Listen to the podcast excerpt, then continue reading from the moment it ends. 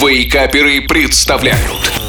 Еда за 10 минут Приятнейшего и добрейшего всем утром. Это я, шеф Газарян, и я готов поделиться с вами еще одним рецептом вкусного и быстрого приготовления блюда. В продолжении темы кальмаров сегодня я расскажу вам, как вкусно и быстро пожарить кальмары в сметане с луком. Если вы еще не пробовали готовить кальмаров со сметаной, тогда очень рекомендую попробовать это блюдо. Готовится оно просто и невероятно быстро, поэтому заранее приготовьте гарнир. Отлично кальмары в сметанном соусе сочетаются с картофельным пюре или любыми макаронными изделиями. А для приготовления этого блюда нам понадобится кальмары 400 грамм, лук репчатый 1 штука, сметана 100 грамм, масло растительное 2 столовые ложки, укроп несколько веточек, соль и перец по вкусу. Итак, поехали. Кальмаров предварительно разморозьте, удалите все внутренности и хитиновую пластинку. Тушки промойте под проточной водой. Переложите кальмаров в глубокую миску, обдайте кипятком. Кожица от кипятка сразу же свернется, и ее очень легко будет смыть холодной водой из-под крана. Разогрейте в сковороде растительное рафинированное масло. Положите в него нарезанный полукольцами репчатый лук, обжарьте его на умеренном огне огне минуты 3-4. Нарежьте кальмаров соломкой, переложите в сковороду и перемешайте. Сразу же добавьте сметану любой жирности. Посолите и поперчите по вкусу. Если сметана жирная и густая, ее желательно слегка развести водой. Тушите кальмаров в сметане минуты 2. Как только сметанный соус начнет загустевать, а с качественной сметаной это начнет происходить, практически сразу же всыпьте в сковороду нарубленный свежий укроп. Перемешайте и сразу же снимите блюдо с огня. Жареные кальмары в сметане с луком готовы. Подавайте их как подливку к любому гарниру, например, к пасте, а можно просто со свежим хлебушком.